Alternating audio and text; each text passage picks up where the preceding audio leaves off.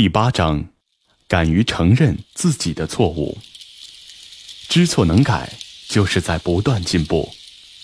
我国台湾省作家三毛，生长在一个经济并不宽裕的家庭，每个孩子每月只有一元钱零用，而且这一元钱也没有完全支配的自由，还得由大人监督着使用。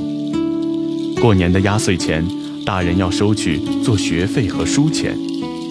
三毛的这种经济状况，远远满足不了他的需求。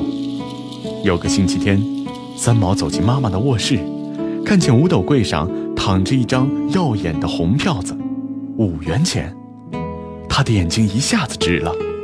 有了它，能买多少糖纸啊？三毛的脚一点点地向前挪去，当他挪到能够抓住那张钱时，仿佛听到有人吼了一声，吓了他一跳。快定下心来，目光扫视了房门后，猛地伸手一抓，将钱抓到手里，双手将它捏成了纸球，装进口袋。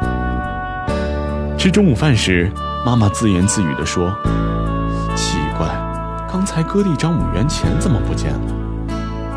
姐姐和弟弟只顾吃饭，像没听见似的。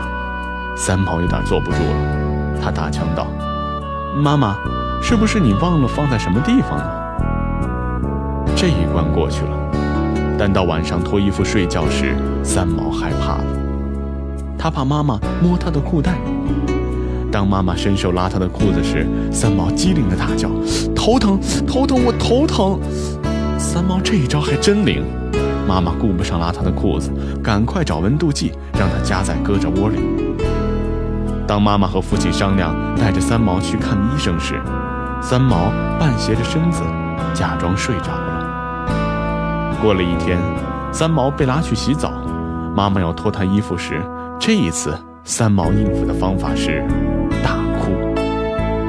妈妈见三毛不让自己给他脱衣服，便叫佣人来伺候三毛。在换衣之际，三毛迅速地把五元钱从裤子口袋整理到手心里。洗澡的整个过程，他都死死地捏着那五块钱。三毛一面洗澡，一面在脑子里策划如何扔掉这个弄得自己坐立不安，但却又不能继续背下去的包袱。在他转动脑筋的时候，时间不断的流逝，外面等着洗澡的人把门敲得咚咚响。管他呢，就这么办。浴室门一开，三毛箭一般的跑进了母亲的卧室，不等穿好衣服，便将手里那烫直的小排骨扔进了五斗柜和墙的夹缝里。次日早晨，三毛像发现了新大陆一样，惊讶地大叫一声：“哎呀，妈妈，你的钱原来掉在夹缝里了！”全家人相对一笑。妈妈给三毛找了个台阶儿，她说：“大概是风吹的吧，找到了就好。”后来，姐姐和弟弟向三毛透露了一个秘密：我们都偷过家里的钱，爸妈也都知道。这一次，爸爸妈妈也是在等着你自己拿出来。三毛非常后悔，原来大家一直在观看着自己演戏。后来，三毛主动向父母承认了错误，而父母当然原谅了他。每个人在一生中会或多或少、或轻或重地犯错误、做错事情。